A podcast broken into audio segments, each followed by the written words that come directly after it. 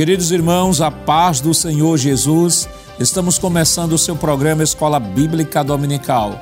Seja bem-vindo. Obrigado por nos deixar adentrar em seu lar, no seu trabalho, onde você estiver neste momento nos assistindo através do canal 14 em Recife, das nossas repetidoras em todo o estado de Pernambuco via satélite ou pelo nosso canal no YouTube, Rede Brasil Oficial.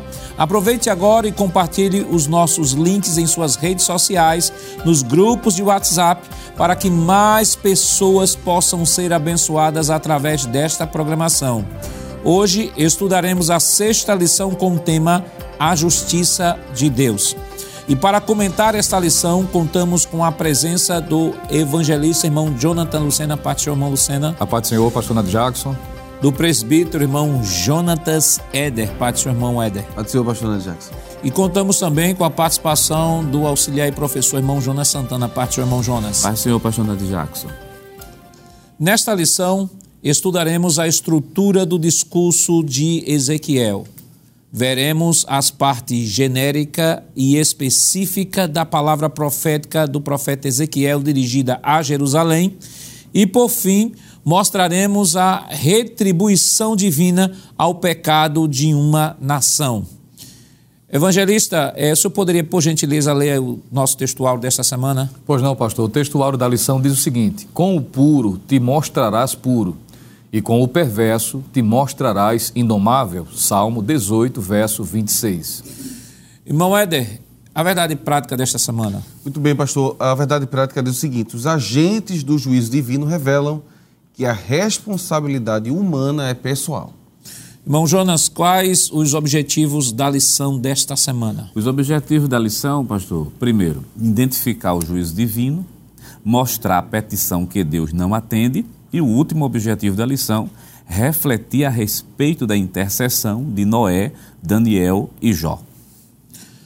A leitura bíblica em classe para a lição de hoje está em Ezequiel, capítulo 14, versículos 12 ao 21. Acompanhe conosco. Veio ainda minha palavra do Senhor dizendo: Filho do homem, quando uma terra pecar contra mim, gravemente se rebelando, então estenderei a mão contra ela e tornarei instável o sustento do pão, e enviarei contra ela fome e arrancarei dela homens e animais.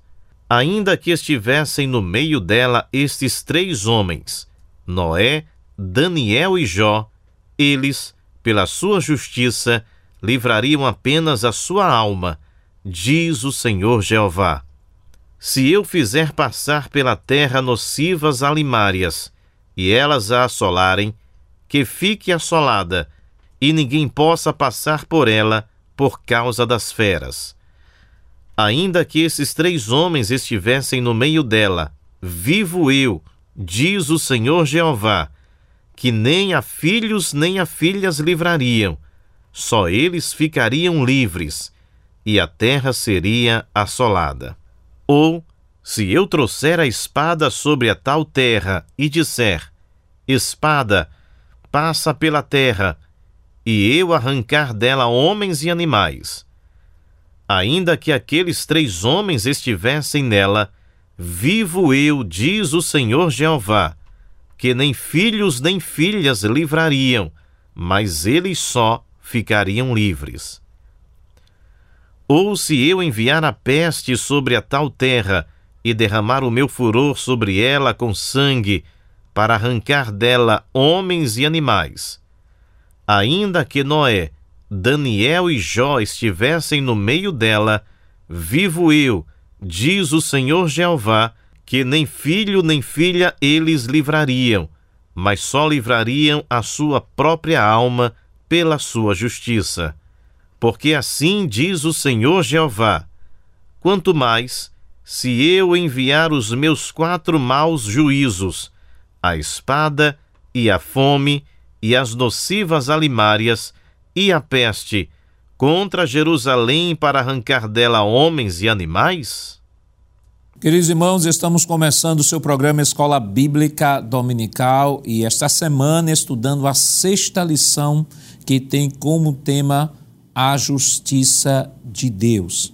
Na semana passada, nós estudamos a lição de número 5, que tinha como título Contra os Falsos Profetas. E dando continuidade ao estudo do livro do profeta Ezequiel, esta semana nós estaremos estudando especificamente o capítulo 14, do versículos 12 ao 21. Só a título de, de revisão, né?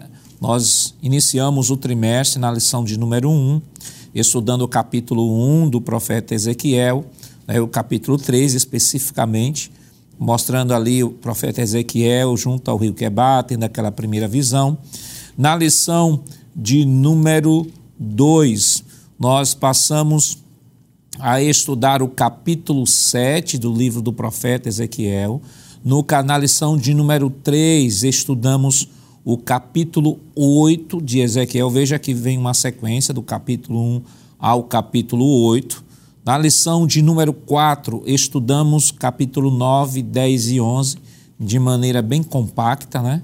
Na lição de número 5, que foi a lição da semana passada, estudamos o capítulo 13, falando sobre os falsos profetas.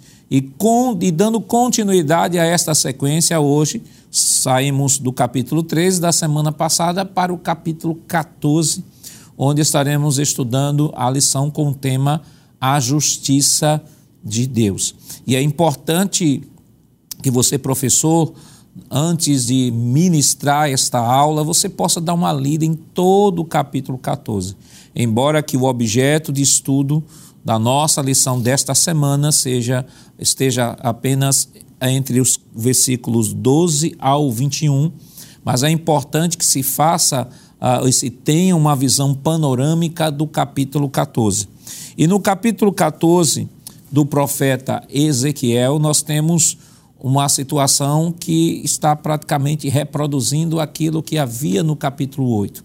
Observemos que no capítulo 8, quando estudamos aquela lição, uh, vimos que chegaram ali os anciãos de Israel para, junto do profeta, buscar um oráculo, buscar uma orientação de Deus. Profeta estava na sua casa, como diz o capítulo 8, versículo 1, e ali naquele momento Deus deu ao profeta Ezequiel uma visão, e é sobre esta visão nós estudamos, que foi a visão lá do templo, né, sobre as diversas abominações que haviam no templo, e ali se é, continuou, continuamos estudando essa temática quando estudamos o capítulo 9 ao capítulo 11. Agora, no capítulo 14, nós temos também esses mesmos anciãos chegam para profeta Ezequiel, mesmo depois daquela visão lá do capítulo 8, que Deus mostrou a Ezequiel a abominação fora do templo, a abominação dentro do templo, aos diversos deuses que estavam sendo em que estavam sendo adorados em Israel, esses mesmos anciãos vêm a, a Ezequiel buscar um oráculo, só que diferente daquela situação, né, em onde Deus mostrou ao profeta Ezequiel por meio de uma visão, Deus agora, através do profeta Ezequiel, vai trazer uma exposição, vamos assim dizer, um sermão expositivo. Né? Ao invés de uma visão, Deus vai trazer uma, uma, uma, um sermão expositivo através do profeta Ezequiel para denunciar os mesmos pecados que Deus já desde o capítulo 1 do livro de Ezequiel já havia ah, anunciando, já havia mostrando, antes mesmo até do profeta Jeremias.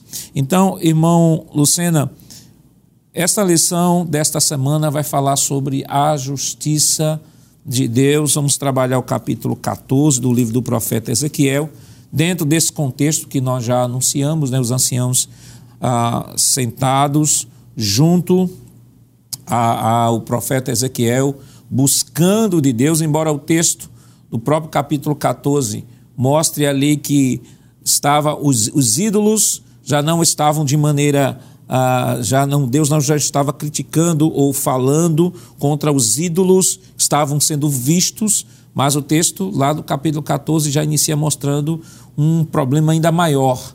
Né? A origem dos ídolos externos era justamente os ídolos que os sacerdotes haviam colocado dentro de seus corações. Exatamente, pastor. E é muito importante essa, essa introdução, professor aproveitar em sala de aula e voltar à leitura de alguns versículos para que fique mais compreensível o porquê desse discurso, que é a leitura bíblica em classe da lição de número 6. O senhor bem descreveu um momento bem parecido com o do capítulo 8, mas com uma diferença bem considerável.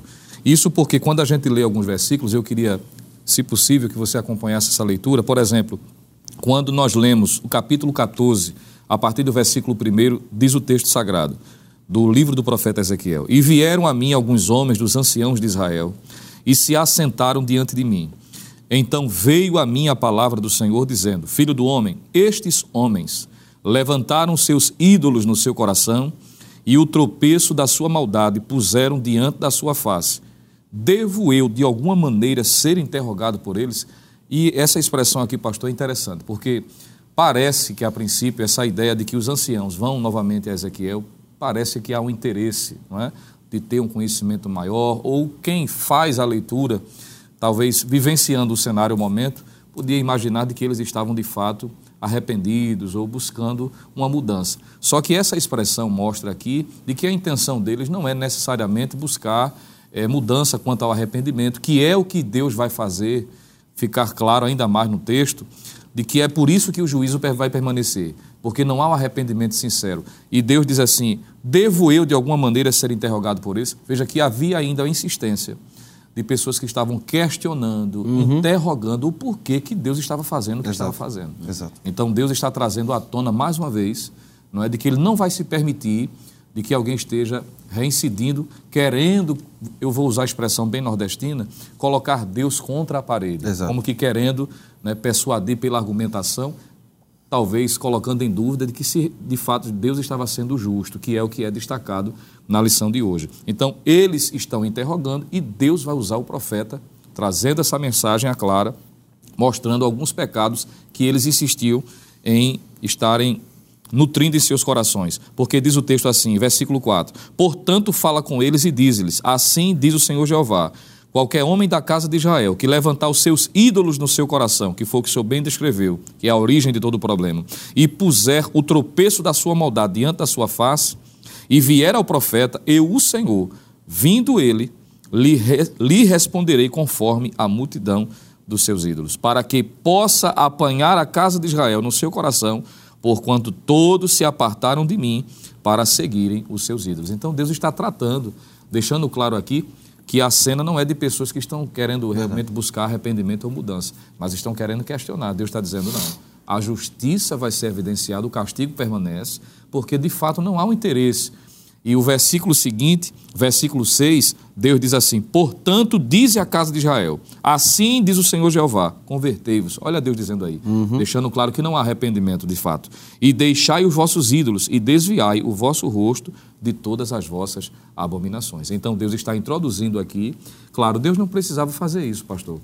Ele está mais uma vez trazendo a razão e o motivo pelo qual ele está exercendo a sua justiça mas ele deixa claro, embora que haja o questionamento, a interrogação, o, a insistência desses que talvez querendo passar por cima da vontade soberana de Deus, e Deus está dizendo, a justiça vai ser evidenciada. E quando a gente fala de justiça, é uma palavra-chave, não é? Dessa lição, e é preciso a gente fazer menção também do que é a justiça de Deus aqui nesse texto.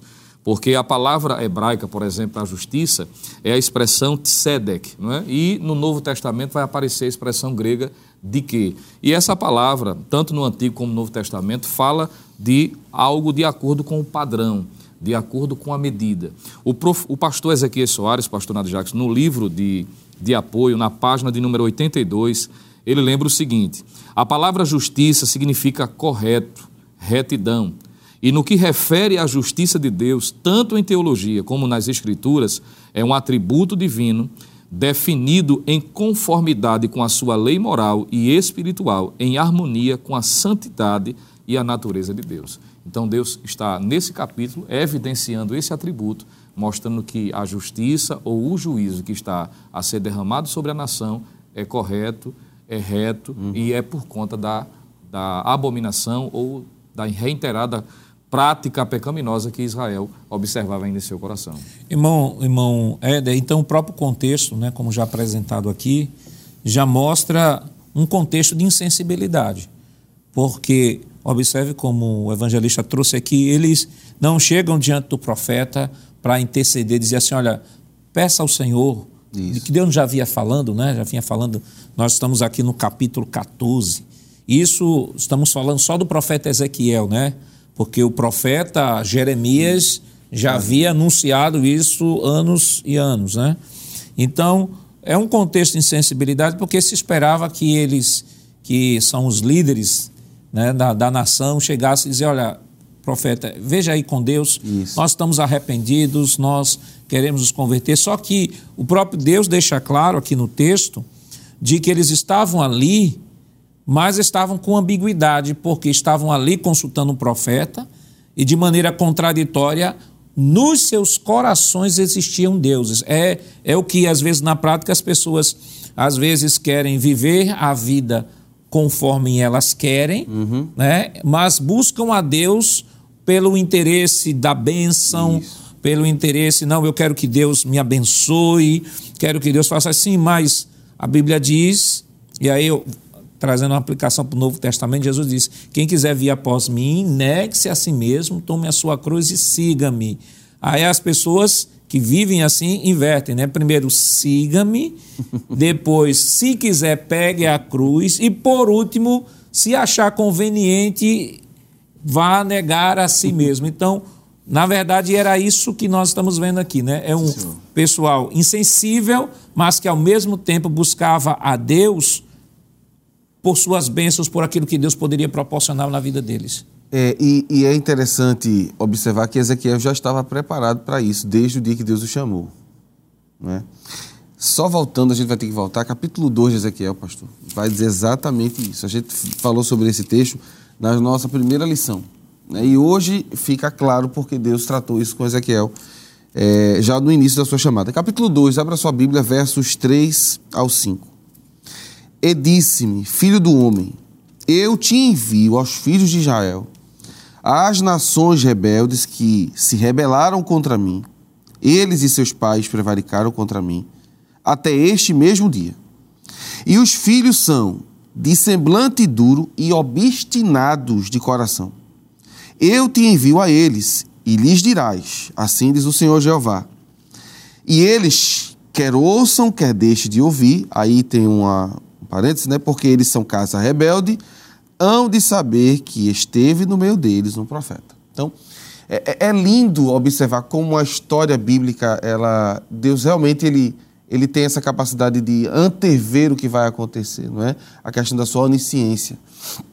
Na chamada de Ezequiel, Deus diz: Olha, vou te enviar a um povo que tu vai trazer uma mensagem.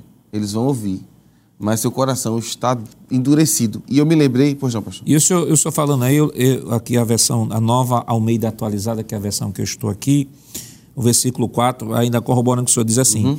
Os filhos têm a mente fechada e o coração endurecido. Veja que coisa difícil. Então quer dizer que a mensagem não iria penetrar. E é por isso que, quando o evangelista Lucena falou, é, é, é real essa questão. Eles estão indo a Deus para interrogá-lo, como, como que ele diz assim: a gente está no cativeiro, e Deus ainda vai destruir o tempo, porque o que está faltando apenas aqui, para o senhor entender, é, a diáspora já aconteceu duas vezes, né? o povo de Deus está é, isolado, mas acredita que não vai ser destruído, porque existe um templo que Ezequiel já viu que a glória foi embora, a gente já estudou sobre isso, a glória já se foi, Deus não está mais lá, e o povo continua com o coração duro. E, e quando o, o evangelista Lucena leu o versículo de números 4, ficou muito bem nítido que os ídolos que esses homens tinham fizeram com que o seu coração estivesse endurecido. E eu me lembrei na hora do Salmo 115. Eu gostaria de ler os oito primeiros versículos para que a gente entenda o que, é que a idolatria faz com o coração do ser humano. Veja o que diz Salmo 115, a partir do verso 1. Não a nós, Senhor, não a nós, mas ao teu nome da glória, por amor da tua benignidade e da tua verdade. Porque dirão as nações: onde está o seu Deus? Mas o nosso Deus está nos céus e faz tudo o que lhe apraz. Os ídolos dele são prata e ouro, obras das mãos dos homens, têm boca, mas não falam, têm olhos, mas não veem, têm ouvidos, mas não ouvem, nariz têm, mas não cheiram, têm mãos, mas não apalpam, Tem pés, mas não andam, nem som algum sai da sua garganta. Verso 8. Tornem-se semelhante a eles os que os fazem e todos os que neles confiam. Então, quando a Bíblia diz no verso 8 aqui, tornem-se, está falando dessa insensibilidade. E é o que Israel se tornou. Israel se tornou um, um, povo insensível à voz de Deus. E é por isso que Deus está dizendo no capítulo 14, Ezequiel, eu vou exercer o meu juízo. Eles ouçam, quer não ouçam, chegou a hora, a medida chegou. E é interessante que o tema de hoje, na justiça de Deus, Deus ainda se dá, é, é, e é interessante isso, pastor, Deus ainda se dá a conhecer. Ele não precisava, ele poderia exercer o juízo, mas ele ainda se deixa conhecer, diz assim, vou fazer isso por isso, mas não vou dar a resposta que eles querem ouvir. Eu exercerei a minha justiça. Irmão Jonas, vamos agora para o primeiro tópico da nossa lição, né?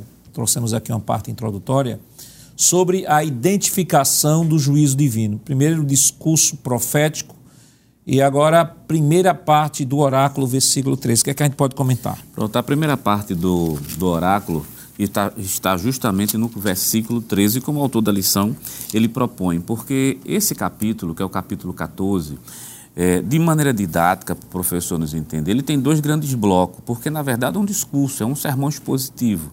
Aí você tem juízos que são destinados a toda a terra, por isso que no capítulo número 14, o capítulo 14 e o versículo 1 e 2 vai falar que quando uma terra, né, principalmente uhum. ele menciona, está até na nossa leitura bíblica em classe, o versículo 13 fica um versículo até mais claro, diz, filho do homem, quando uma terra pecar contra mim, veja que está trabalhando no sentido genérico. E depois, esse juízo também vai ser aplicado a Jerusalém. Então, a gente tem dois grandes blocos aqui de entendimento desse capítulo. Primeiro, o juízo que é aplicado a toda a terra, porque Deus é um juiz justo e depois vai ser aplicado especificamente à cidade de Jerusalém. A esse oráculo, que é justamente do versículo número 13, diz o versículo: Filho do homem, quando uma terra pecar contra mim gravemente, se rebelando, então estenderei a mão contra ela e tornarei instável o sustento de pão, enviarei fome e arrancarei dela homens e animais. Aí vem os juízos de Deus, Deus vai anunciar quais são os juízos que são aplicados àquela terra que é rebelde. Mas é bom deixar claro aqui que nós estamos falando, no caso de Israel, que chegou ao máximo da rebeldia ao ponto de lá no capítulo 36 do livro de, de Crônicas, versículo 15, só para não errar, até o autor da lição ele faz menção justamente a isso, é o capítulo 36, versículo 15 e versículo 16. Diz que não existia mais remédio para Israel.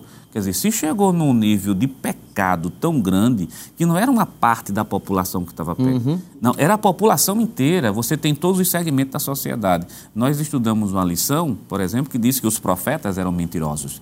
No caso, os sacerdotes estavam contaminados. Toda a população também estava contaminada com o pecado. Quer dizer, chegou-se a um ponto de obstinação tão grande que Deus agora vai dizendo: Eu vou mandar os meus quatro juízos. Né? É. Isso, é, isso é muito forte. Muito forte que o capítulo 14, o capítulo 14 e o versículo 21, que é o texto, diz assim: Porque assim diz o Senhor Jeová, quando, quando mais, se eu enviar os meus quatro maus juízos, quais são os juízos? A espada, a fome, as nocivas alimarias, a peste contra Jerusalém para arrancar homens e mulheres. Então, nessa primeira parte do oráculo, que faz referência a todas as nações, aquelas que pecarem, mas depois vai fazer referência exclusivamente a Israel. Agora, lembrando, esse juízo de Deus, como já foi bem mais falado aqui pelo evangelista é, Jonathan Lucena, olha, Deus não deve explicação a ninguém. mas um ato de misericórdia de Deus aqui é anunciado por quê? É. Um povo tão rebelde, tem um versículo é, que eu gosto de lembrar, que é Ezequiel capítulo 7 e o versículo 27 que diz assim a palavra de Deus: O rei se lamentará e o príncipe vestirá de armadura e as mãos do povo e, as mãos do povo da terra se molestarão.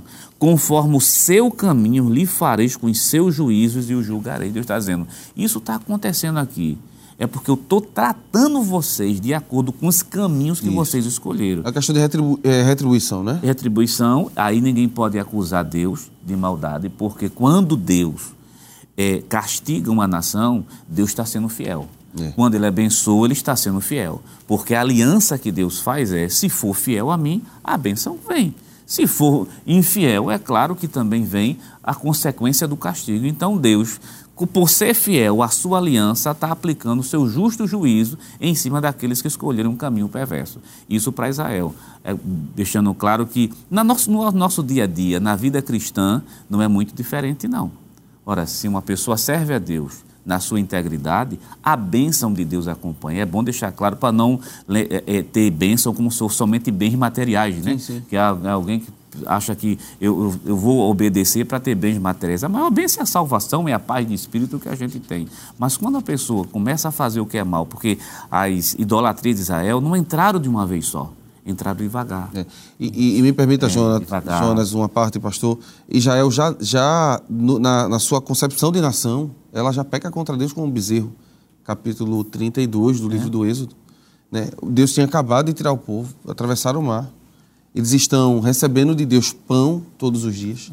Deus já tem transformado a água de Mara, está uma benção, mas quando Moisés passa 40 dias com Deus, é. o povo já se desvia. No livro de Juízes, são pelo menos sete grandes apostasias. Então, veja a longanimidade de Deus. Ele, ele comentou em Deuteronômio, né, o Senhor Deus, o pastor citou isso num dos programas atrás, quando a gente falou das bênçãos. Deus dizendo assim: olha, vou fazer isso para abençoar e isso para amaldiçoar. E as maldições são bem maiores que as bênçãos. Só que Deus avisou isso antes. E Deus esperou todo esse tempo para derramar agora o seu juízo. Então a gente vê a longanimidade de Deus. E, e aí o povo, como disse o evangelista Lucena, disse assim: a gente não aceita isso. Aí Deus disse assim: eu não vou me deixar ser interrogado por eles, não, Ezequiel. Você vai dizer para eles que o dia do juízo chegou e será aplicado. E, e isso fica bem, bem, bem patente, irmão Lucena, essa longanimidade, longanimidade né, de Deus com relação ao povo de Israel, porque Deus nunca faz nada sem avisar. Uhum. É, observe que aqui nós estamos falando, nós estudamos sobre as abominações do templo, Deus mostrando que haveria de destruir o templo. Ah, capítulo 13, estudamos sobre contra os falsos profetas, Deus também anunciando o juízo. E veja que até aqui o capítulo 14, embora que de fato, historicamente, o templo, historicamente, só vai ser destruído lá no capítulo 31, entre 31 e 33 de Ezequiel. Mas veja que parece um, um monólogo, né? parece uma coisa que diz assim, mas Deus está repetindo as mesmas coisas o tempo todo, o tempo todo as mesmas coisas, mas isso faz parte da longanimidade isso. divina em dizer assim: olha, estou dando oportunidade para vocês se arrepender. Até o texto que o senhor leu aqui, capítulo 14, versículo 6, Deus dizendo: convertam-se. Né? Deus estava esperando, dando tempo para que o povo pudesse se sensibilizar e se arrepender dos seus pecados, coisa que de fato, embora Deus já soubesse, mas ficaria registrado a sua, o seu amor, as suas, a sua oportunidade de, de dar ao povo a chance de se arrepender. Perfeitamente, pastor. E fica evidente o porquê do tema da lição, né? A justiça de Deus. Deus é justo para exercer a sua longanimidade, dando ao povo tempo e oportunidade para se arrepender. Ele é justo para deixar claro o porquê está a derramar o juízo sobre o povo. E ele é justo até na, no exercício do seu julgamento. Enquanto uhum. o professor Jonas estava falando, o versículo de número 11 eu acho é, algo especial que deve ser lido também quando Deus diz assim, que ele está, ele, ele cria, não é? Deus está falando de uma forma é, como se fosse uma situação hipotética, mas que está descrevendo a condição de Israel. Versículo 10 e 11, para ficar mais claro, diz o seguinte: E levarão a sua maldade como a maldade do que pergunta será a maldade do profeta. Para que a casa de Israel, aí Deus está mostrando mais uma vez a sua Isso. justiça, para que a casa de Israel não se desvie mais de mim, nem se contamine mais, como todas as suas, com todas as suas transgressões, então eles serão o meu povo e eu serei o seu Deus. Deus, diz o Senhor Glória Jeová. Misericórdia de novo, né? Misericórdia de novo. Então Deus é justo quanto a punir, a retribuir de fato pela reincidência do pecado, por dar oportunidade para que as pessoas se arrependam, buscando que eles se convertam de fato, uhum. propondo uma mudança em virtude dessa, dessa, desse arrependimento, e até quando ele diz: Estou julgando, para que vocês não se desviem mais. Isso. Até no juízo, Deus é pedagógico, pastor. É, é, só, só complementando, evangelista, Ezequiel está em Quebá falando isso, e Jeremias está em Jerusalém, dizendo: Se vocês se entregarem ao rei da Babilônia, a cidade será poupada o templo será poupado. Veja como as mensagens se encaixam perfeitamente, não é?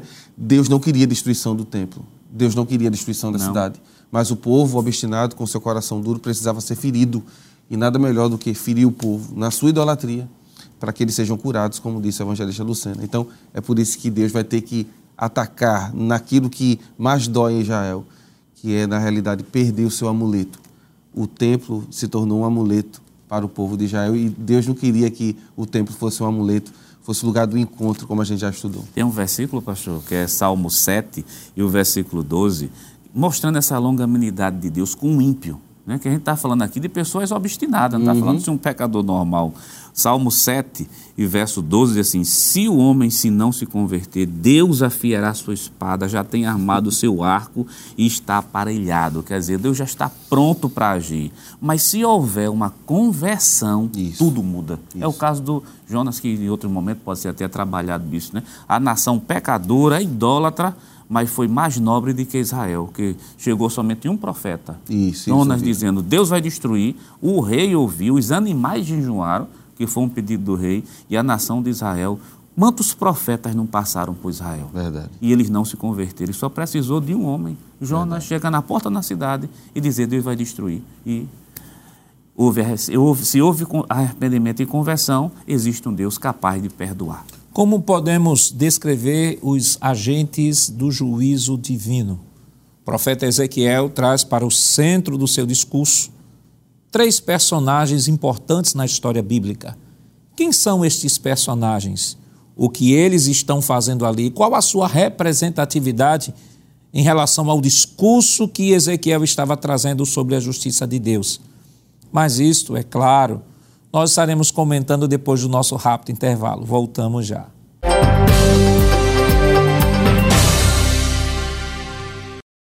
Queridos irmãos, estamos de volta em seu programa Escola Bíblica Dominical esta semana, estudando a sexta lição que tem como título A Justiça de Deus. né? No bloco anterior, nós deixamos a pergunta né, sobre a descrição, qual a descrição do juízo divino. Estávamos eh, abordando o primeiro tópico da nossa lição, subtópico de número 3. Vai falar sobre a descrição dos agentes do juízo divino. Vale destacar de que o profeta Ezequiel, ele vai justamente neste momento fazer a descrição daquilo que já comentamos aqui em, em outros programas, voltando lá ao pacto deuteronômico, lá em Deuteronômio, no capítulo 28, do versículo 15 ao 68, e como o profeta Ezequiel, no momento ou no, no, no momento em que ele haveria de exercer o seu ministério profético, e aí nós voltamos para a lição de número 1, quando ele descreve que tinha 30 anos, e comentamos aqui que os escritores bíblicos, eles começam, ah, os escritores, né, é, que, que comentam o livro do profeta Ezequiel, informam que era justamente a idade em que ele estava exercendo o seu, exerceria o seu sacerdócio, e essa questão da formação sacerdotal pode ser encontrada na pena da escrita da, do, do seu livro. E aí o profeta Ezequiel vai fazer justamente menção ao que está também no livro de Levítico. Levítico capítulo 26, versículos 14, que é uma reprodução daquilo que está em Deuteronômio capítulo 28. E veja o que é que diz em Levítico 26 e 14. Mas se não me ouvirem e não cumprirem todos estes mandamentos, se rejeitarem os meus estatutos e se ficarem aborrecidos com os meus juízos, a ponto de não cumprirem todos os meus mandamentos e quebrarem a minha aliança, aí versículo 16 nos diz: Então eu lhes farei isto: trarei sobre vocês pavor, fraqueza e febre, que fazem desaparecer o brilho dos olhos e definhar a vida. Vocês semearão os campos em vão, porque os seus inimigos ficarão com a colheita. Vamos agora ao versículo 21. E se andarem em oposição a mim e não quiserem me ouvir, trarei sobre vocês pragas sete vezes piores, segundo os seus pecados, porque enviarei para o meio de vocês animais selvagens, que os deixarão sem filhos e acabarão com o seu gado, e os reduzirão a poucos, e as suas estradas ficarão desertas. Versículo agora 24. Eu também serei contrário a vocês, e eu mesmo os ferirei sete vezes mais por causa dos seus pecados. Trarei sobre vocês a espada vingadora da minha aliança. E então, quando vocês se refugiarem nas suas cidades, enviarei a peste para o meio de vocês, e vocês serão entregues nas mãos dos inimigos versículo 26, quando eu lhes tirar o sustento do pão, dez mulheres poderão assar o pão de vocês num único forno e o repartirão por peso. Vocês comerão, mas não conseguirão ficar satisfeitos. Então, nós temos, eh, evangelista Lucena, nós temos aqui a descrição dos agentes do juízo divino, nós temos aqui, já foi falado pelo irmão Jonas, né, que é a espada, a peste, os animais aqui selvagens e a fome. Então, quando Deus, quando o profeta escreve neste versículo 17, versículo 20, ele está justamente remetendo à memória do povo sobre um pacto que Deus havia feito lá atrás em Deuteronômio e que foi reafirmado no livro de Levítico. Exatamente, pastor. É, foi muito boa essa, essa leitura que o senhor fez, porque isso mostra de que, mais uma vez, Deus está esclarecendo o porquê de tudo que está acontecendo com o povo. E é lamentável, enquanto o senhor lia, eu me deparei aqui com uma expressão que não tinha percebido antes, que é que Deus usa no versículo de número 13, retratado também quanto à forma em que esse juízo vai ser aplicado, como consequência da quebra dessa aliança, onde o senhor bem leu aí no livro de Levítico. No versículo 13, Deus diz o seguinte, do capítulo 14 do livro de Ezequiel: Filho do homem, quando uma terra pecar contra mim, gravemente se rebelando, então estenderei a mão contra ela. Essa expressão estenderei a mão contra ela, ela é bem familiar, porque em Êxodo capítulo 3, Deus tinha dito que estenderia a mão contra o Egito Isso. para livrar a nação de Israel, o povo de Israel, os hebreus até então. E Deus diz, por mais de uma vez, que tiraria o povo com mão forte. Então, esse povo que tinha sido alvo dessa mão da misericórdia, dessa mão da bondade, resgatando, tirando, agora vai ser alvo dessa mão contra eles. O, o apóstolo Paulo disse em Romanos capítulo 11 uma expressão, ele faz uma pergunta retórica, ele diz assim: se Deus é por nós, quem será contra nós? Ora, já está garantido, se Deus é por nós, por mais que alguém se levante ou algo se levante contra nós, Deus é por nós. Agora a pergunta é: e se Deus for contra Verdade. nós? É isso que Deus está dizendo aqui. A minha mão estará sendo estendida contra vocês. E quando essa mão é estendida contra a nação, como o senhor bem leu, que era o que Deus tinha dito em áreas específicas que Deus estava tratando, já foi tratado da área religiosa, porque Deus quebrou o orgulho da nação, visto que tinha considerado ou considerava o templo como um amuleto, como bem descreveu o presbítero Jonatas Zeder, e não entenderam que a essência da presença de Deus é que era mais importante. Mas Deus diz aqui que vai tornar instável o sustento deles, porque vai, vai tratar na questão alimentícia, Sim. as pessoas vão passar dificuldades. Veja que Deus está tratando em áreas diferenciadas. Deus sabe como tratar, não é? Sim, sim. Ele sabe como corrigir ele diz que enviaria contra ela, versículo 13 ainda do texto que nós estamos lendo de Ezequiel capítulo 14, fome e arrancaria dela homens e até mesmo os animais. Então, o juízo seria atingiria todas as áreas que eu poderia considerar como pilares de sustentação, sustentação daquela nação, com o propósito de corrigir, de punir, mostrando a sua justiça. Aí, eu agora leio o versículo 23, pastor, para finalizar essa minha fala, porque no final do capítulo 14, Deus retoma o porquê de tudo isso, dizendo assim: E sereis consolados, quando virdes o seu caminho e os seus feitos, e sabereis que não fiz sem razão.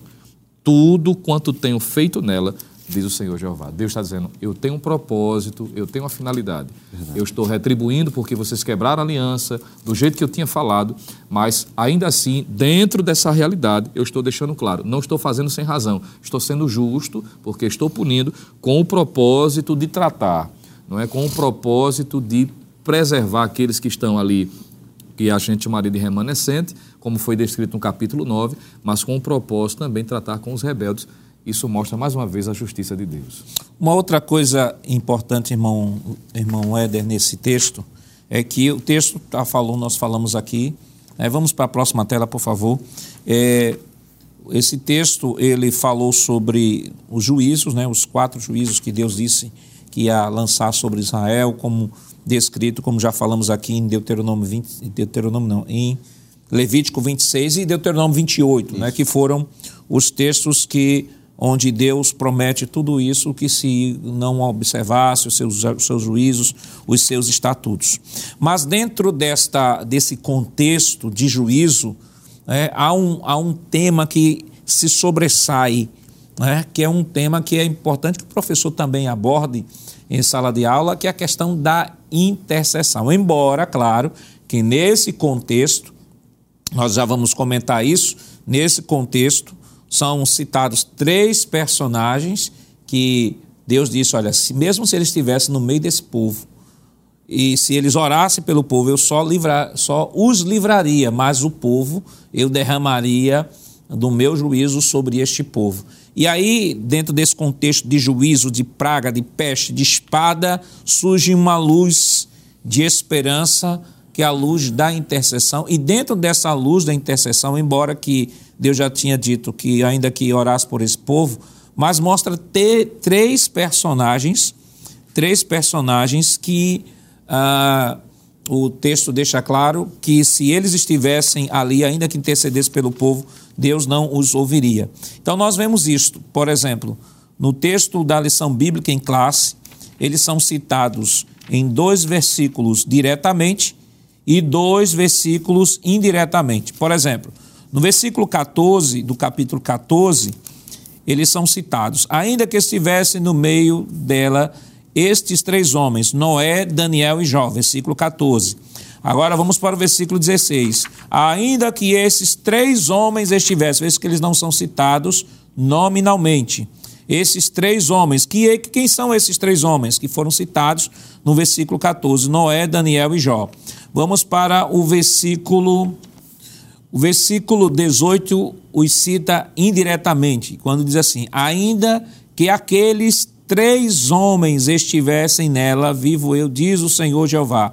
E o versículo 20 os cita nominalmente, ainda que Noé, Daniel e Jó. Então nós temos o versículo 14, versículo 16, versículo 18 e versículo 20, citando né, esses três personagens.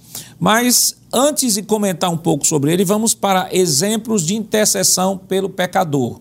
É, nós temos aqui o autor cita dois personagens. Ele cita Moisés, né, vamos trazer aí uma tela aí, Moisés, Êxodo capítulo 32, versículos 11 e 14. Irmão Ederson, eu poderia ler, por favor? Sim, senhor pastor. Êxodo 32 é aquele texto que os filhos de Israel estão é, adoraram o bezerro e Moisés vai interceder a Deus por eles. Né? 32, verso 11 e 14, diz assim a palavra do Senhor. Porém, Moisés suplicou ao Senhor seu Deus e disse: Ó oh, Senhor, por que se acende o teu furor contra o teu povo, que tu tiraste da terra do Egito com grande força e com forte mão? Verso 14. Então o Senhor arrependeu-se do mal que dissera que havia de fazer ao seu povo. Nós temos um outro intercessor citado pelo autor da lição, que é Samuel, o profeta Samuel. 1 Samuel 7, versículos 5, 6 e 9. Vamos ler também. Primeiro livro do profeta Samuel, capítulo 7, versículo 5, diz assim: Disse mais Samuel: Congregai todo Israel em Mispa e orarei por vós ao Senhor. Verso 6. Congregaram-se em Mispa e tiraram a água e a derramaram perante o Senhor e jejuaram aquele dia e disseram ali: Pecamos contra o Senhor. E julgava Samuel os filhos de Israel em Mispa. Ainda o verso 9 com a orientação do pastor Nadir Jackson. Então, tomou Samuel um cordeiro que ainda mamava e o sacrificou inteiro em holocausto ao Senhor. E clamou Samuel ao Senhor por Israel, e o Senhor lhe deu ouvido. Então, nós temos aqui duas citações de dois homens de Deus que intercederam pelo povo e o Senhor atendeu. Então, nós temos aqui um exemplo de uma de uma de orações que são atendidas por Deus. E vale destacar, claro, que embora o contexto de Ezequiel trate de uma situação específica, Sim. mas é importante que o professor neste momento ressalte em sala de aula a importância da oração Isso. na vida do, de cada aluno da escola dominical. Muito bem, e isso é maravilhoso, né? Saber que você pode, como diz o termo intercessão, se colocar diante de Deus em favor de outro. Porque a intercessão, ela geralmente é uma oração, uma, uma oração onde alguém vai diante de Deus para apresentar não as suas causas, mas a causa de um terceiro. E, e, a beleza dessas intercessões que o pastor citou, não é tanto de Moisés como do profeta Samuel, que também exerceu o sacerdócio, são orações pelo povo, orações pelo povo, né? Moisés chega a dizer a Deus que ele preferia morrer do que ver a destruição do povo de Israel. Quando ele diz assim, me, me risca do teu livro, me risca do teu livro, né? Algumas pessoas erroneamente pensam que ali é o livro da, o livro da vida, no sentido eterno, não. É, ele está dizendo, eu prefiro morrer a ver o Senhor não cumprir aquilo que jurou a Abraão. E é belíssimo ver este homem intercedendo. Samuel também faz a mesma coisa depois que o povo de Deus recebe a arca de volta. Mas tem um texto, pastor, em Ezequiel capítulo 22, verso 30, que diz o porquê esse povo que nós estamos estudando hoje é, pereceu. Olha o que diz 22 e 30 de Ezequiel. E busquei dentre eles um homem que estivesse tapando o muro e estivesse na brecha perante mim por esta terra, para que eu não a destruísse, porém a ninguém achei. A ideia presente aqui é que a, a, a nossa intercessão é algo necessário, né? e é algo que deve ser feito sempre. Porém, é, houve um dado momento em Israel que o povo deixou de se preocupar com a nação e começou a se preocupar consigo mesmo. A gente vê isso, por exemplo, quando vai estudar o profeta Amós, profetas anteriores ao juízo, né? Profeta Amós, profeta Oséias, o próprio profeta Isaías. Tem um texto que eu vou só citar, 59 e 16, vai dizer exatamente isso, que faltou intercessores, não é? E vivemos dias, pastor, que a gente tem que interceder, tem que orar pelo outro. Observar, professor da escola dominical, aquele irmão que está com dificuldade de ir ao templo, às vezes por um problema de ordem espiritual, e orar a Deus por ele. Seu aluno precisa que você, como professor da escola dominical, até porque Pedro disse que hoje os sacerdotes somos nós, né? nós somos sacerdotes, é, Deus nos fez nação santa, povo escolhido, para que a gente possa estar intercedendo por este povo. E não somente pelo povo no sentido igreja. Nós somos intercessores também desta nação. A nação brasileira precisa da nossa oração para que o Senhor Jesus cumpra as suas promessas no Brasil. Então, nos coloquemos como intercessores. Embora o caso de hoje Deus não vai atender a intercessão, isso não significa que nós não vamos interceder. Pelo contrário, nós vamos interceder sim, porque é citado também pelo, pelo autor da lição o profeta Jonas, não é? Era uma, era uma nação rebelde que Deus anunciou o juízo, mas como bem disse o professor Jonas, ao citar o texto de Jonas, né, disse que Jonas pregou um dia e a nação se converteu. Então, o que faltou em Israel? Conversão e intercessão. Que isso não falte a nós. O desejo de interceder pelo outro para que o outro possa se converter e voltar ao Senhor. E só relembrando o conceito de atalaia, né, que nós estudamos no início do nosso trimestre, né, o atalaia não está para converter ninguém. Uhum. Sua missão é interceder. Uhum. Nós agora vamos Novo Testamento, Sim. É como somos chamados por Deus para interceder. Isso o apóstolo Paulo até falou a Timóteo a, sobre a responsabilidade né, de viver uma vida é, de intercessão. O apóstolo Paulo, é, 1 Timóteo, 1 Timóteo capítulo 2, versículo 1, diz assim: Antes de tudo, ou seja, antes de qualquer coisa, peço que se façam súplicas, orações, intercessões e ações de graça em favor de todas as pessoas. Mas fulano de tal tem um coração muito duro. fulano de tal bate a porta quando a gente vai evangelizar. Fulano de tal fala mal da igreja, fala mal da Bíblia, é uma pessoa completamente aversa ao Evangelho.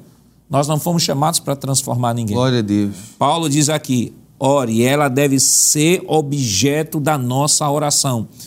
Imagine, irmão, se a igreja não tivesse orado pelo apóstolo Paulo. O apóstolo Paulo, vamos assim dizer, dentro do contexto do Novo Testamento, era um, era um radical, era um terrorista, Sim, sim. terrorista Verdade. judaico, né? Verdade. Saía matando e talvez até, pode ser que tenha até naquele contexto ali, algum cristão diz assim, Senhor, ora para matar Paulo, mata esse homem, esse homem é terrível. Aí Paulo diz assim, ore por, ore por todas as pessoas. Ou seja, acréscimo nosso, sem cometer nenhuma heresia, eu fui objeto De de oração. oração. E se hoje eu escrevi 13 epístolas que estão alimentando a alma de vocês, estou sendo usado por Deus para alimentar a alma de vocês, é porque na igreja teve alguém que dobrou o seu joelho para orar por mim.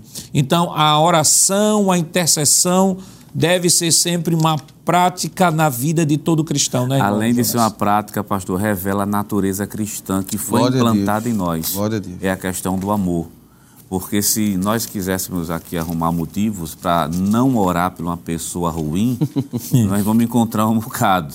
Eu dar um exemplo, eh, lá no livro de Êxodo, que foi citado aqui, só para o professor da escola dominical ter ideia que Moisés tinha motivo para orar pelo aquele para não orar pelo aquele povo.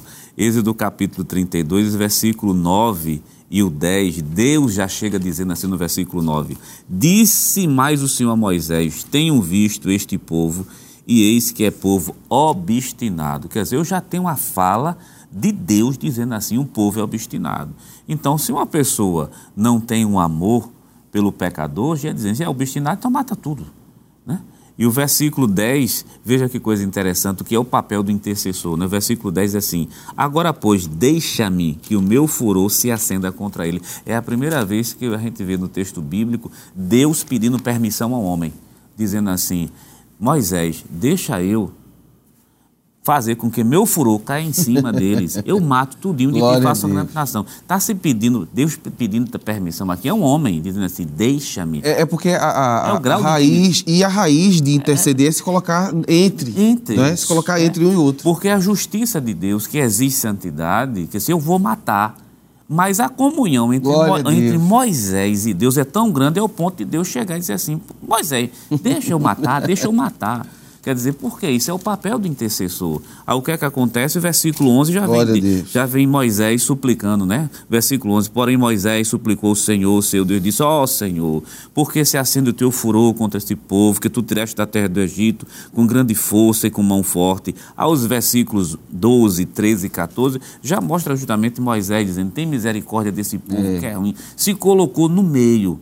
Então, assim, quando a gente se intercede, revela a natureza cristã que existe dentro da gente. A gente pratica o amor. Se Moisés quisesse motivo, ele teria. Você disse que é, é, demonstra que somos cristãos, é verdade. Lucas 23, verso 34, uma das coisas mais absurdas que Jesus vai dizer na cruz, não é? Jesus está sendo crucificado e olha para os seus para os seus algozes e diz no verso 34, Pai, perdoa-lhes. Eles não sabem o que fazem. E- E, isso é belo, né? Porque é uma intercessão por quem está ferindo. Não é uma intercessão só por quem está fora fazendo mal, mas é quem está perto. Olha a cena. Se, se a gente for para a cruz agora, né? E olhar a cena de Jesus sendo crucificado e olhando para aqueles que estão o alvejando ali com os pregos e ele dizer, não é? Pai, perdoa, eles não sabem o que fazem. Isso é um modelo belíssimo de intercessão. Quando o Senhor disse assim, é, isso é um caráter cristão, realmente, Jesus fez isso. É, e presbítero e pastor, é, quando o pastor mencionou a questão Paulo, né? Paulo dizia, eu sou, é, fazendo uma paráfrase, eu sou resultado da oração de Glória vocês. a. Resultado da oração de vocês, porque o caso de Paulo é tão dramático que é, se fosse puxar a ficha corrida de Paulo, tá- tá- é, grande. É só a gente já teve uma lição sobre isso aqui, que puxou a ficha corrida de Paulo, ele dizendo que foi que ele tinha feito, né? De uma maneira que quando ele entrou no meio cristão, isso na, no início da igreja cristã, É naquele fogo pentecostal, mas quando ele chegou no meio, disse: Isso é um disfarce. É. Esse homem não se converteu de verdade. Até Ananias disse: Senhor, ele matou muita gente, está mandando ele também. Aí Paulo disse: Não, interceda. Glória a Deus. Interceda. Pelos que são ruins, interceda. Sobre, é, sobre, perdido. sobre a ficha corrida dele, uma síntese, né? Uma sinopse. A sinopse. Né, Ele fala aqui em 1 Timóteo, capítulo 1, versículo 12, 13, diz assim: Dou graças a Cristo Jesus, nosso Senhor, que me fortaleceu e me considerou fiel, designando-me para o ministério. A mim, que no passado era blasfemo, perseguidor, insolente, mas alcancei misericórdia, pois fiz isso na ignorância, na incredulidade. Então, nós devemos sempre manter esta postura, né, evangelista, de intercessão, de orar por aquelas pessoas que até na nossa visão, na nossa visão humana, diz assim, essa pessoa, a gente ora, ora, ora e não tem nada, porque o que oração não fizer, é nada é. mais na terra é capaz de fazer. E antes do senhor comentar, eu queria ler rapidamente dois, dois textos que é importante o professor trabalhe isso em sala de aula, que é 1 Tessalonicenses, capítulo 5, versículo 17, onde Paulo mostra a importância da oração na vida cristã, ela deve ter papel prioritário quando ele diz orai sem cessar. E também é, Efésios capítulo 6, versículo 18 e 19, que diz assim: Orem em todo o tempo no Espírito, com todo tipo de oração e súplica, e para isto vigiem com toda perseverança e súplica por todos os santos. Aí Paulo diz agora: e orem também por mim para que, numa abrir da minha boca, me seja dada a palavra, para com ousadia tornar conhecido o ministério do Evangelho. Então, é, só fechando aqui, é importante, evangelista, que seja tratado isso em sala de aula, mostrar aos alunos a importância da oração, a importância da intercessão, a despeito de qualquer situação, de qualquer motivo, independentemente se a pessoa é hostil ao Evangelho ou se é amiga do Evangelho, não importa. A nossa missão enquanto atalaia é não só anunciar, mas também temos a missão sacerdotal, que é de interceder por todos os povos. Perfeitamente, pastor. E quando nós é, entendemos essa necessidade e a importância, e eu corroboro com a, a palavra que o professor Jonas fez menção, nós de fato demonstramos essa natureza cristã, porque Jesus intercede por nós, ele intercedeu por Pedro, e intercede por nós junto ao Pai. O Espírito Santo intercede Verdade. por nós com gemidos inexprimíveis. Uhum. E a recomendação de Paulo, como sendo alguém que desfrutou dessa intercessão, é que, além de orarmos uns pelos outros, ele pede oração também. Por mais de uma vez, ele pede para que os irmãos orem por ele. E não há nada perdido quando se entra pelo caminho da oração. Deus é poderoso. Poderíamos citar aqui exemplos, falou, se falou exemplos bíblicos, mas claro, o professor em sala de aula, os nossos irmãos conhecem exemplos práticos do nosso dia a dia de pessoas que foram alcançadas que talvez jamais estaria numa lista, pastor, numa relação de alguém que poderia estar servindo a Deus, dando frutos, mostrando que de fato se converteram mas que hoje foram alcançados, estão servindo ao Senhor como resposta de oração. Então, é uma ótima oportunidade de mostrar o quanto a intercessão é importante. Irmão, irmão Jonatas, nós temos ali um castigo inevitável. Nós já comentamos de um modo geral e fizemos a descrição no tópico anterior sobre essas reiteradas rebeliões de Israel. E irmão Jonas até citou aqui, segundo o livro das Crônicas, uhum. 36, 15 e 16, dizendo que não existiria mais remédio para Israel. E aí nós vamos para um tópico, né? estamos falando da intercessão, do poder da intercessão, o crente deve orar, mas quando Deus não atende a oração intercessória de um justo, em que contexto né, Deus de repente não vai atender uma intercessão, uma oração intercessória? Muito bem, pastor. É, existe um grau de pecado que é chamado na Bíblia de apostasia. Né? A apostasia significa um afastamento deliberado e é um afastamento que as pessoas, é, elas mesmas, se dão ao ponto de irem muito longe. Paulo usa esse termo de forma é, explicativa em Romanos 1. Ele diz que os homens foram tão longe, tão longe, tão longe. Não é que a graça não possa alcançar, é que chegaram no nível do juízo. É porque, entenda, a graça e a bondade de Deus, elas sempre vão existir, independente do juízo e da justiça. O, ju o juízo e a justiça são realidades divinas também. Porém, tem pessoas que se afastam tão, tão grandemente da graça, deliberadamente, como Israel fez nos últimos, nas últimas centenas de anos, né? porque Israel entra, entra em é, período dos juízes, o período dos reis, e aí vem todos os reis, Deus manda profeta até umas horas para explicar a eles, e aí chega o momento do juízo Então, por quê?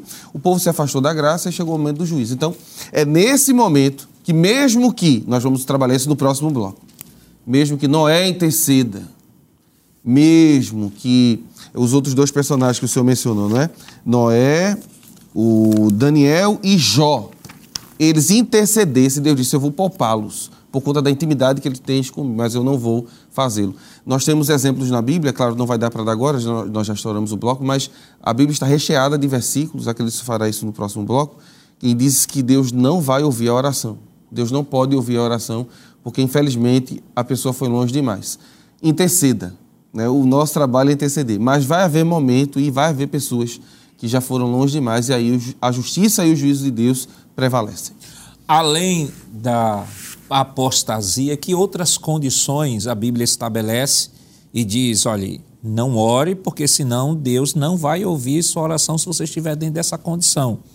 E quais ah, os exemplos da intercessão de Noé, Daniel e Jó? Mas isso nós estaremos comentando depois do nosso rápido intervalo. Voltamos já.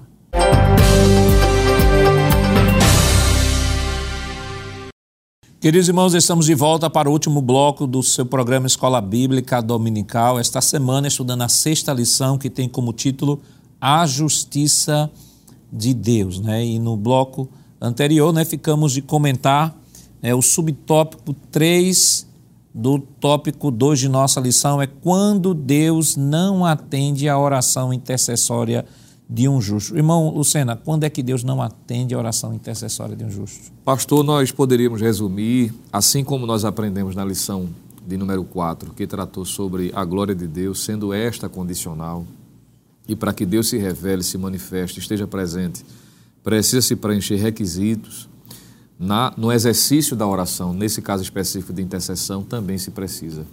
E quando nós olhamos a partir da experiência do, de Ezequiel, principalmente, que é o, a base não é, do que está sendo tratado, e outros textos da Bíblia, a gente percebe que há orações intercessórias que não são ouvidas, ou orações de modo geral, porque não preenchem determinados requisitos. No caso de Ezequiel, claro, não é que, que Ezequiel, se fosse o caso, de, ao orar pelo povo, que é o que dá a entender nas entrelinhas, como um sacerdote por natureza que era, uhum. pelo fato de ter sido trabalhado para isto, embora exerceu o ministério profético, não é que ele não tinha competência no sentido moral ou espiritual, mas é porque o povo, como bem retratou o presbítero Jonatas, estava numa condição que eles mesmos não queriam ser beneficiados por essa intercessão Isso. ou pela graça de Deus. E aí fica difícil.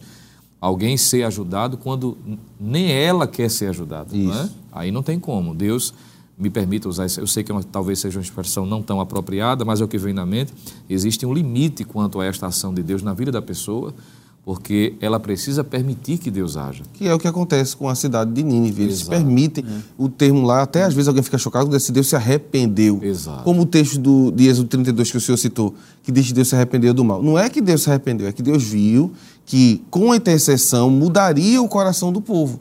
E aí, mudando o coração do povo, muda o juízo. Perfeitamente. Então, uma vez que as pessoas não queriam de fato, aí não tem intercessão certa. É. Tanto é que Deus faz, se reporta a três personagens no Antigo Testamento que são exemplos de piedade.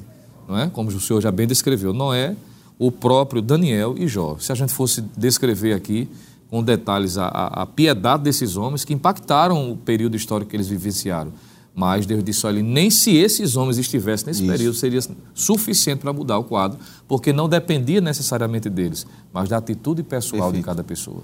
E existem outros, outras questões, poderíamos citar aqui, por exemplo, quando a gente lê 1 de Pedro capítulo 3, a gente percebe que quando há problemas interpessoais entre cônjuges, Pedro diz que as orações são impedidas. Ora, Isso. perceba que aí, por não preencher determinados requisitos, não se tem como receber, portanto, a, resposta de Deus. E o senhor citou aí, o texto é 1 Pedro 3 e 7. Veja o que o texto nos diz.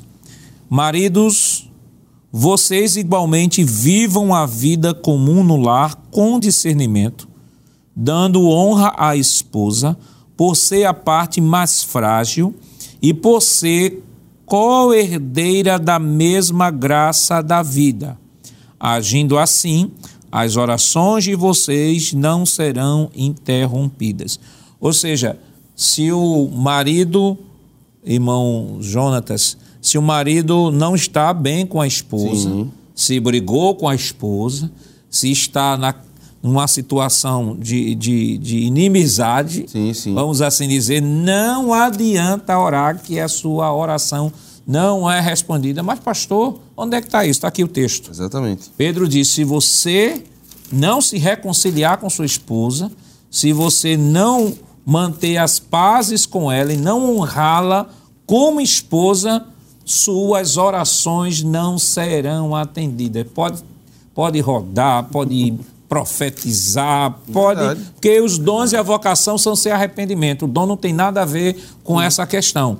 Mas pode falar, pode profetizar, pode rodar, pode fazer e acontecer. Mas o texto diz: se não estiver enquadrado dentro desse critério, não, não, não, a oração não chega. Até porque é uma hipocrisia, não é? Como você pode estar bem com Deus quando você não está próximo com o seu próximo? Isso é Tiago que diz. Ele ainda diz que, por exemplo, é, Tiago capítulo 1, versos 6 e 7, que aqueles que duvidam da palavra de Deus não podem, não podem ter suas orações respondidas, não é? Não podem. Tem um outro texto, pastor, é, Mateus 6 e 7. Jesus diz que aqueles que fazem vãs repetições, né? no Sermão da Montanha, já foi um tópico de aula nosso, né? lembrando que as vãs repetições não é aquela oração constante. Por exemplo, uma mãe que está orando pelo seu filho que está desviado, ela ora todos os dias. Senhor, meu filho, isso não é uma vã repetição.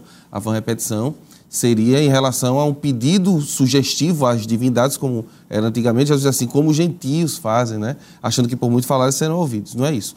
Mas lembrando, pedir mal, pecado no coração, Salmo 66, verso 18, duvidar da palavra de Deus, vãs repetições e problemas conjugais que não foram resolvidos no âmbito da família impedem que a bênção de Deus e que Deus se revele a cada um de nós. A gente sempre precisa entender que Deus ficará do lado daquele mais frágil e a mulher é o lado mais frágil, segundo as Escrituras. Então vamos cuidar das nossas esposas para que a nossa oração seja ouvida por Deus. Vamos para o próximo tópico, é, próximo tópico da nossa lição, sobre a intercessão de Noé, Daniel e Jó. Irmão Jonas, o que eu acho interessante é que é, Ezequiel ele traz esses três personagens e nós falamos aqui ainda hoje, né, no, no- no- aqui no programa, é, sobre um, também um exemplo que o autor deu de verdadeiros intercessores que foi Moisés e Samuel. Isso. E o que eu acho interessante é que o profeta Jeremias, no capítulo 15 de Jeremias, isso só para a gente ter uma visão de como o povo estava obstinado, com coração duro para não ouvir a palavra. Veja o que é que Deus diz em Jeremias, no capítulo 15, versículo 1. Diz o seguinte: Então o Senhor me disse: mesmo que Moisés e Samuel se pusessem diante de mim, meu coração não se inclinaria para este povo. Mande-os embora, que saiam da minha presença. Então, ó, veja, nós abordamos aqui é, Moisés e Samuel como exemplo de intercessores no Antigo Testamento. Deus fala, veja, décadas antes, Deus fala ao profeta, ao profeta Jeremias: olha, se Moisés e Samuel, que são exemplos de intercessores no Antigo Testamento, estivessem aqui, eu não os ouviria. Aí vamos agora para o capítulo 14 de Ezequiel. Ezequiel traz, nos traz agora três personagens, que é Noé, Daniel e Jó. É, nós já vimos aí porque o povo rejeitou os profetas, a sua obstinação né, em, em pecar, em viver diante do pecado, mas Daniel, Noé, Daniel e Jó. Vamos pegar a próxima tela, por favor, sobre Noé. Vamos, Noé, capítulo 6 do Gênesis, versículo 9. Por que, que Noé está nesta relação?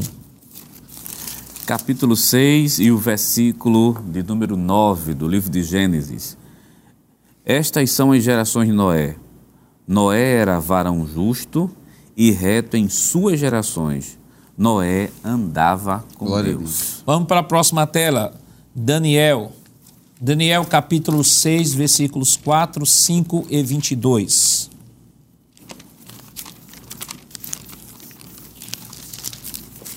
Daniel capítulo 6, versículo 4, 5 diz assim: Então os príncipes e os presidentes procuravam achar ocasião contra Daniel a respeito do reino, mas não podiam achar ocasião ou culpa alguma, porque ele era fiel, não se achava nele nenhum vício nem culpa.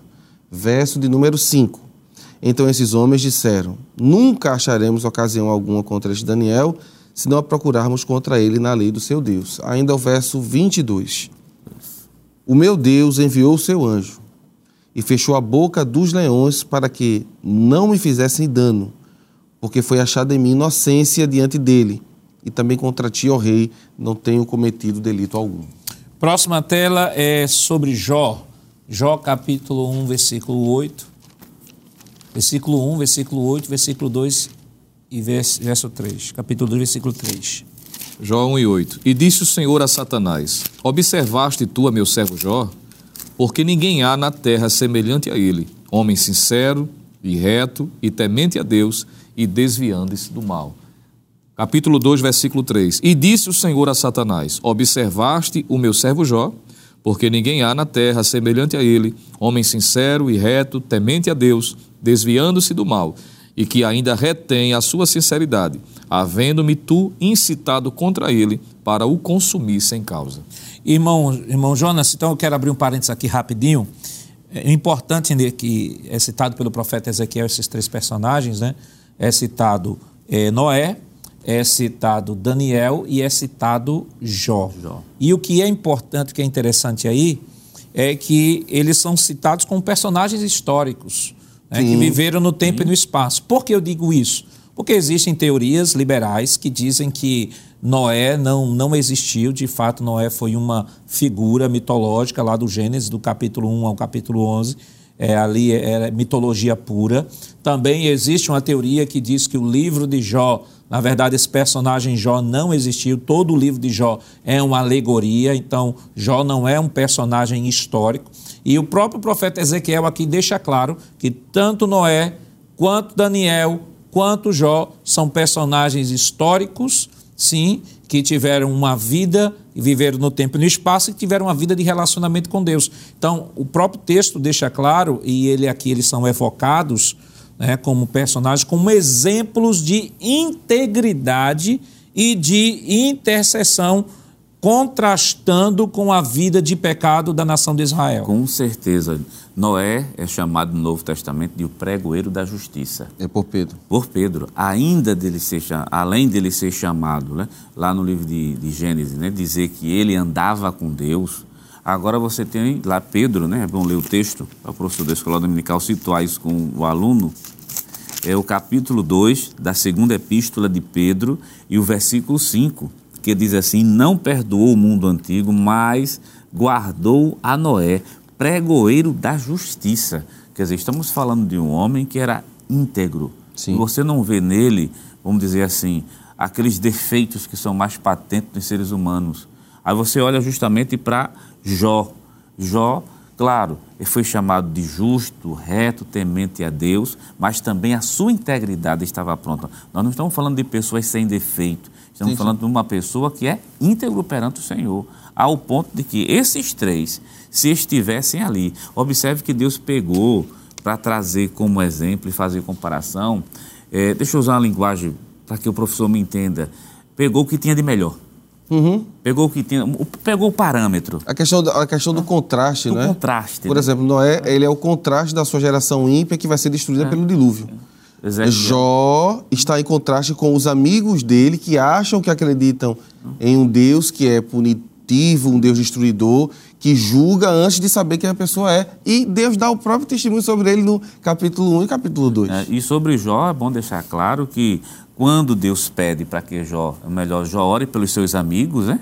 É, o capítulo 42 do livro de Jó, pegar esse texto, porque o 42 tem uma situação ali que Jó é tão íntegro que o 42, versículo 7 diz assim: Sucedeu, pois, que, acabando o Senhor de dizer a Jó aquelas palavras, o Senhor disse a Elifaz o Temanita: A minha ira se acendeu contra ti, contra os teus dois amigos, porque não disseste de mim o que era reto. Uhum como meu servo Jó. Tomai, pois, sete bezerros e sete carneiros, e ide a meu servo Jó, e oferecei holocausto Glória por vós, e o meu servo orará por vós, porque devera a ele aceitarei. Isso. Quer dizer, ele está no meio. Quer dizer, por mais que vocês cheguem aqui e façam o holocausto, eu não aceito, não. Eu só aceito isso se vocês É, buscarem e, ele. e- e Deus diz: Jó orará por vós. Por Jó vós. que vai orar. Quer dizer, a gente tem, tem pessoas íntegras, nós temos aqui o que tem de melhor, os homens que podem interceder, eu disse, o perdão para vocês só vem se vocês buscar ele. Isso é muita coisa para um, pra um homem, Uhum. né, que tem as falhas que nós temos, mas só que são íntegros. Então Deus está dizendo, infelizmente, se eles estivessem aqui, né, somente ele se salvaria. Então o que, é que a gente está vendo? Que a nação está realmente verdade. numa situação terrível, sem remédio, sem retorno. E essa lição, irmão Lucena, é, é- é importante que o professor destaque. né? nós estamos aí, o terceiro ponto, que é sobre o profeta Daniel. Abra a tela lá para o profeta Daniel, por favor. A tela do profeta Daniel. Então, vale destacar de que esse Daniel que é citado aqui, o pastor Ezequias coloca, né, deixa bem claro, que esse Daniel aqui não tem nada a ver com o Daniel lá da mitologia de Isso. Gilgamesh e tal, tal, que é um mito babilônico. Né? Está falando aqui do Daniel contemporâneo, ou seja, ele mostra não só, Ezequiel mostra não só exemplo na história, quanto exemplo contemporâneo de integridade. Né? É claro, a questão até de, de, vamos assim dizer, a, questão de piedade, ele não ia citá-lo. Né?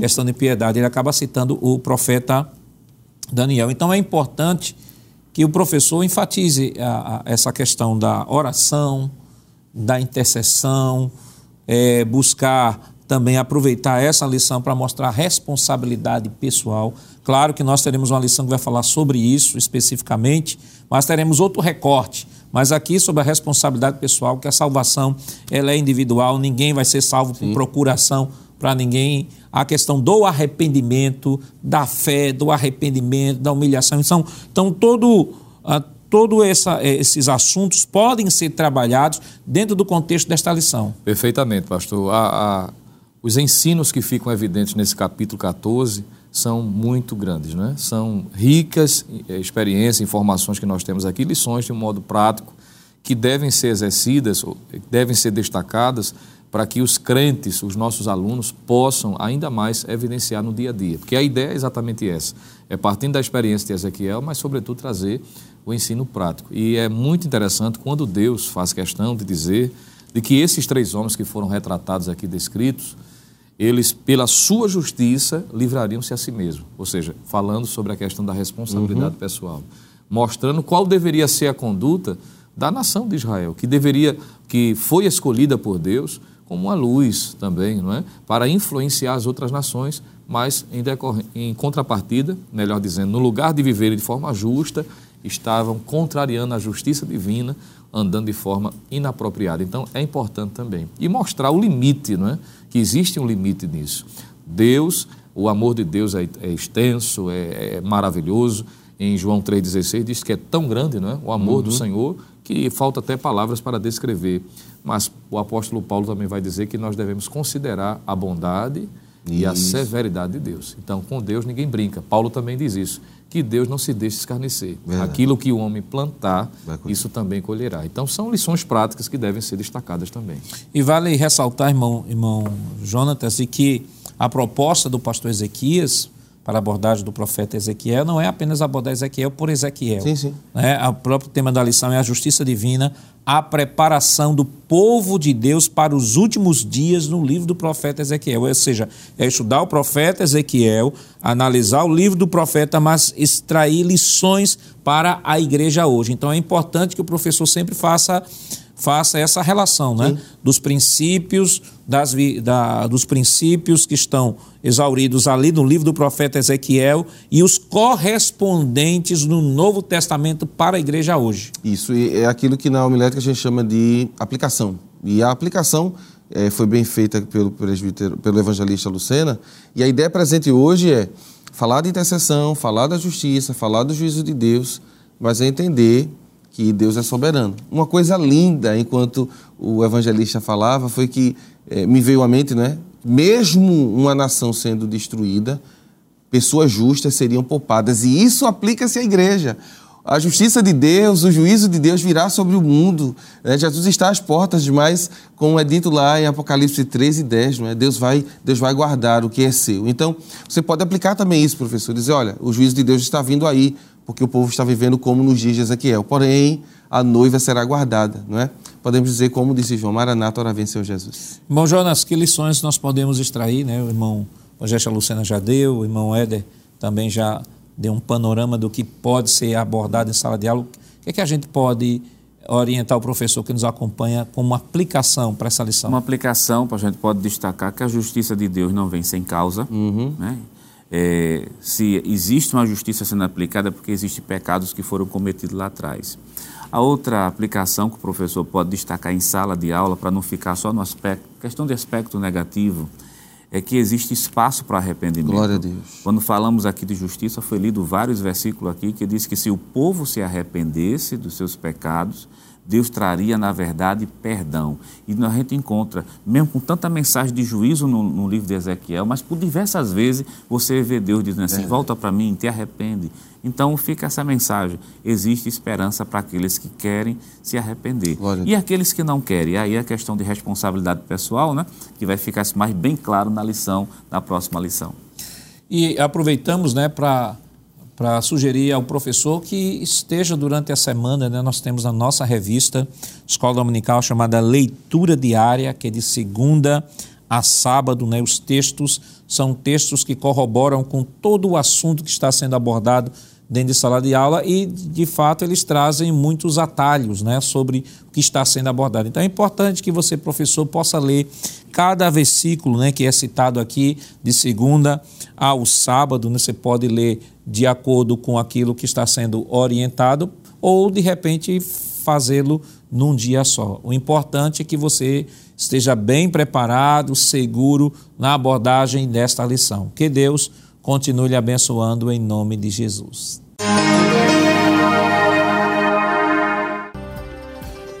Estamos encerrando o programa de hoje, onde estudamos a sexta lição com o título A Justiça de Deus. Na próxima semana estudaremos a sétima lição com o tema A responsabilidade é individual.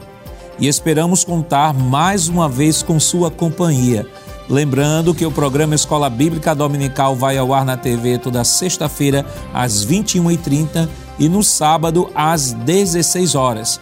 Também está disponível no formato de podcast no Spotify e em nosso canal no YouTube, Rede Brasil Oficial.